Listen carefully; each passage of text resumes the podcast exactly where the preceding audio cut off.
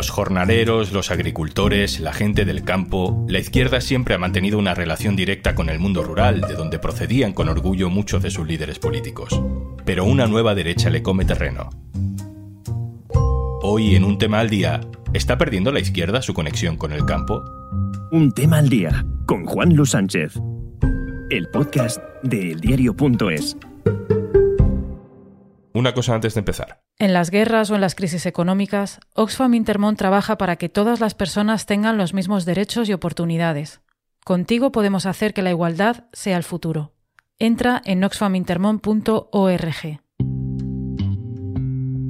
En menos de un mes se celebran las elecciones autonómicas de Andalucía. En la agenda informativa tenemos el paracaidismo de Macarena Olona para empadronarse, tenemos la confluencia de izquierdas in extremis, tenemos a un PSOE que nos remonta, a un PP que da por segura su victoria, pero hoy vamos a hablar de un fenómeno que no es de hoy ni de ayer, que viene larvándose en diferentes partes de España desde hace años y que volvió a hacer sonar las alarmas en las elecciones de Castilla y León. Algo pasa en la relación de la izquierda con el campo. Las macrogranjas son un modelo industrial absolutamente perverso en muchas dimensiones. En una dimensión ecológica, por razones evidentes y ya hartamente explicadas, pero también por razones sociales y económicas. La absurda polémica sobre las macrogranjas y sobre lo que dijo o no dijo Alberto Garzón nos dio un ejemplo de cómo funciona la manipulación y los bulos eh, en política. Pero también nos dio el ejemplo de que hay una hipersensibilidad en parte del mundo rural que quiso dar por bueno ese bulo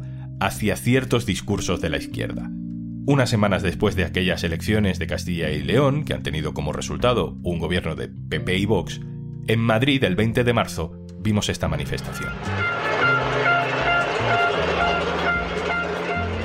Se reunieron diferentes sectores agrarios rurales contra el gobierno, y eso removió sentimientos entre algunos militantes de izquierdas de toda la vida. ¿Qué está pasando? ¿Por qué la izquierda, que siempre ha tenido no solo sensibilidad con lo rural, sino que ha tenido dirigentes y candidatos que intentaban representar esa realidad? ¿Por qué la izquierda tiene la sensación de que la derecha le come terreno?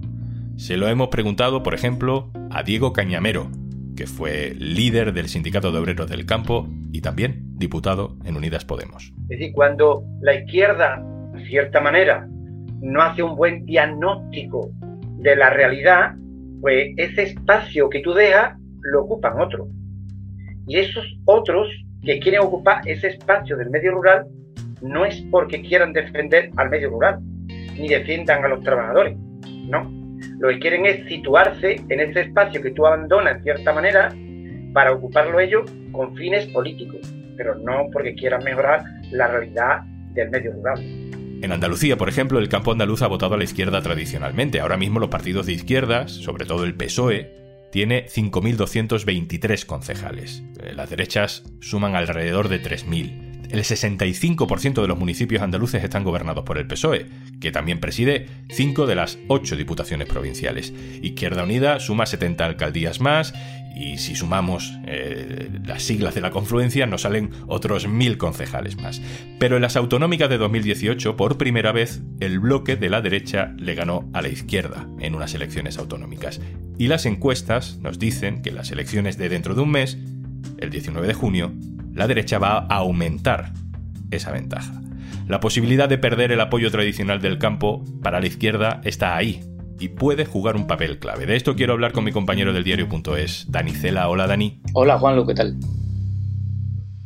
¿Cómo resumimos cuál es el peso del campo en la sociedad andaluza? Pues eh, el campo es la segunda parte de la economía andaluza. La primera es el turismo. El sector agroalimentario representa el 11% del PIB regional. Da trabajo a 290.000 personas, que son muchísimas familias, porque además son trabajos muy hereditarios, ¿no? representa el 34% del valor agrario añadido de todo el país. En Andalucía hay seis sistemas agrarios distintos, ¿no?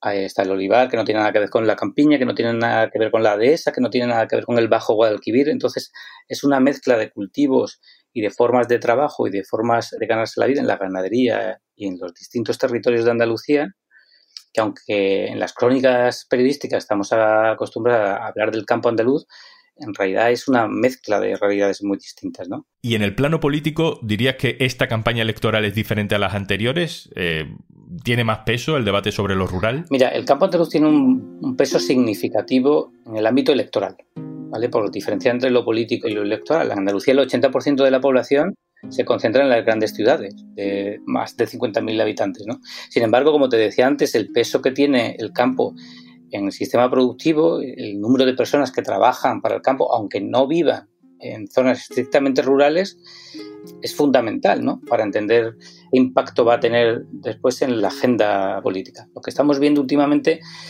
es que ese peso del 20% que es estrictamente rural, que serían los municipios más pequeños, ha adquirido una mayor significación en boca de las asociaciones agroalimentarias, las asociaciones ganaderas. ¿Cómo es compatible ese peso tradicional que ha tenido la izquierda en el campo con el auge de Vox en algunos, eh, no en todos, pero en algunos eh, entornos rurales? Eso es una preocupación ahora mismo del Partido Socialista Andaluz y del Partido Socialista Federal a raíz de la manifestación que hubo del sector del campo en Madrid, Andalucía fue la comunidad que más aportó a esa manifestación. Lo que se le plantea a la dirección del Partido Socialista es que hay una penetración de un discurso que es eh, antitético al del Partido Socialista y al de las izquierdas que está calando en las zonas rurales. Al principio se han echado manos de sociólogos, de politólogos, de gente del partido para saber cómo estaba ocurriendo, pero han sido los alcaldes, ¿no? los concejales, la gente que estaba a pie de terreno y porque son vecinos de casa con casa los que han dicho se nos está yendo de las manos la sensibilidad con gente que siempre nos ha votado. No significa que gente del campo ha dejado de ser socialista porque muchos de los que fueron a manifestarse a Madrid tienen el carnet del PSOE. Lo que ha sabido hacer la ultraderecha es sumergirse en una manifestación donde las reivindicaciones son a veces contradictorias, porque lo que reclama el que cultiva arroz no es lo mismo que lo que reclama el que cultiva el olivar, lo que necesita el ganadero no es lo mismo que lo que necesita eh, el cazador y lo que eh, ocurre en Almería no es lo que ocurre en Granada o, en Huelva. Sin embargo, Vox mantiene un discurso en el que le dice a cada uno lo que necesita. Y eso en el magma de una manifestación o de un cabreo generalizado por, por las razones socioeconómicas que te estaba comentando antes, pues ha sabido calar. Y esa es la alerta que tiene el Partido Socialista y que desde la base, desde las diputaciones provinciales y desde las alcaldías, se le ha trasladado a la dirección.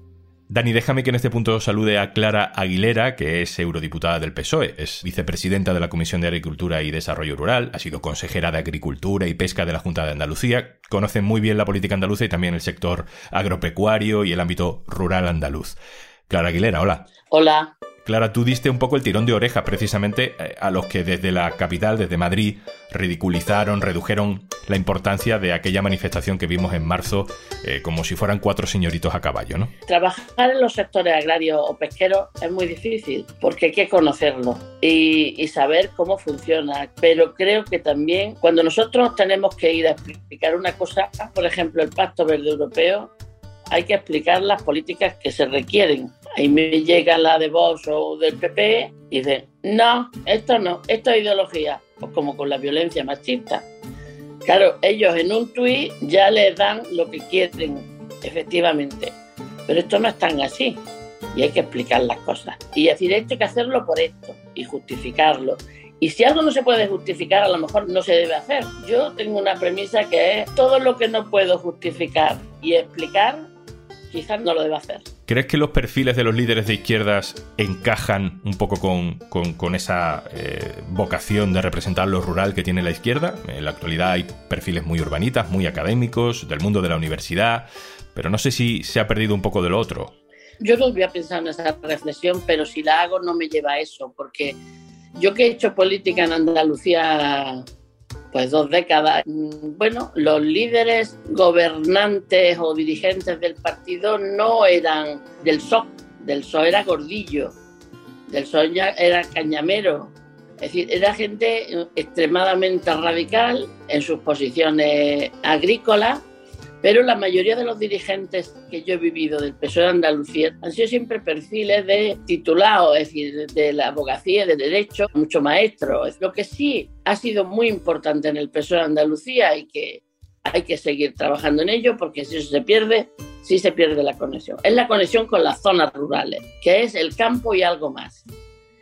Es decir, mm, para el PSOE de Andalucía siempre fue muy importante el tener la implantación territorial pueblo a pueblo.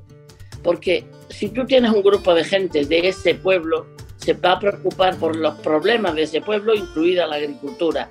El tener una conexión rural, pueblo a pueblo, con dirigentes y que ese peso de ayuntamiento y de territorio tuviese luego un peso en el traslado del partido, eso siempre creo yo que ha dado buen resultado. Y decíamos, la buena cuna del político es empezar de concejal. Clara Aguilera, eurodiputada del Partido Socialista, muchas gracias por estar con nosotros. Nada, a ti.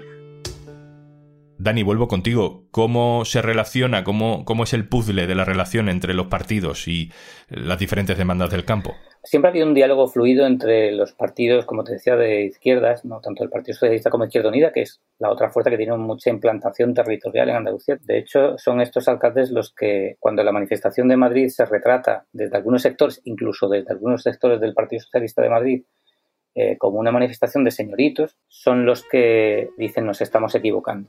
Eh, me contaba un alcalde, por ejemplo, de un municipio de, Málaga, envió un autobús a esa manifestación con 100 cazadores, de los que 95 eran del Partido Comunista. Entonces es una realidad sociológica que, que ha provocado una fractura entre la perspectiva urbanita y la perspectiva más vinculada a la tierra. En cuanto a los partidos de derechas, ha habido un cambio de chip. El Partido Popular ha estado durante muchos años ajeno al mundo rural y al mundo interior donde no conseguía pescar votos. Ahora quien ha abierto esa brecha, como te decía antes, es Vox, con un discurso que trata de contentar a todo el mundo. ¿no? Vox a veces no tiene una vinculación territorial con un municipio pequeño, pero se va al municipio grande al lado, monta una carpa y recibe a la gente diciéndole lo que quiere escuchar.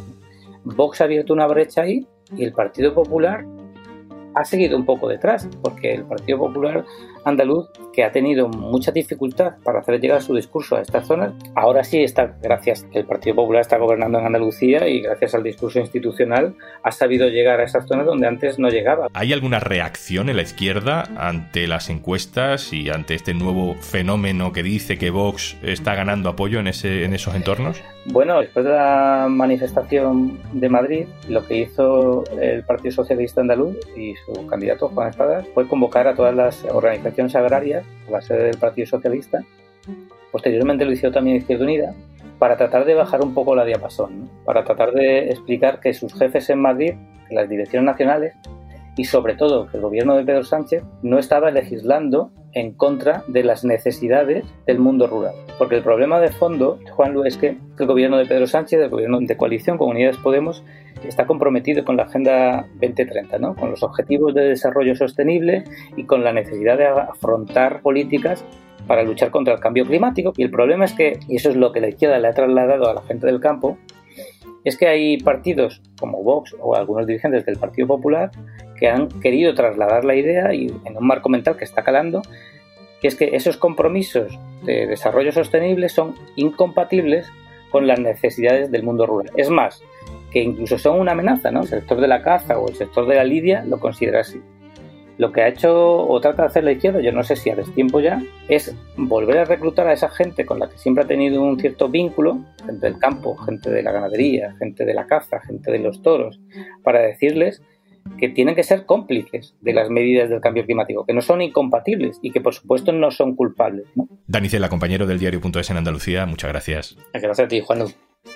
Y antes de marcharnos... Paciencia. Dícese de la virtud de tener que acabar todas las tareas que tienes pendientes hoy para poder hacer algo que te gusta. Bueno, eso antes de que llegara Podimo. Y si no sabes de lo que estoy hablando, entra en podimo.es barra al día y disfruta de 60 días gratis para disfrutar de todos los podcasts y audiolibros que tienes disponible. Y lo mejor es que no tienes que esperar a acabar todas las tareas que tienes pendientes hoy, porque puedes escucharlos mientras las haces. Igual que estás escuchando un tema al día del diario.es. Esto es un tema al día, el podcast del diario.es. Te puedes suscribir también a nuestro boletín, encontrarás el enlace en la descripción de este episodio. Este podcast lo producen Carmen Ibáñez, Marcos García Santonja e Isaac Pérez. El montaje es de Pedro Godoy. Yo soy Juan Luis Sánchez. Mañana, otro tema.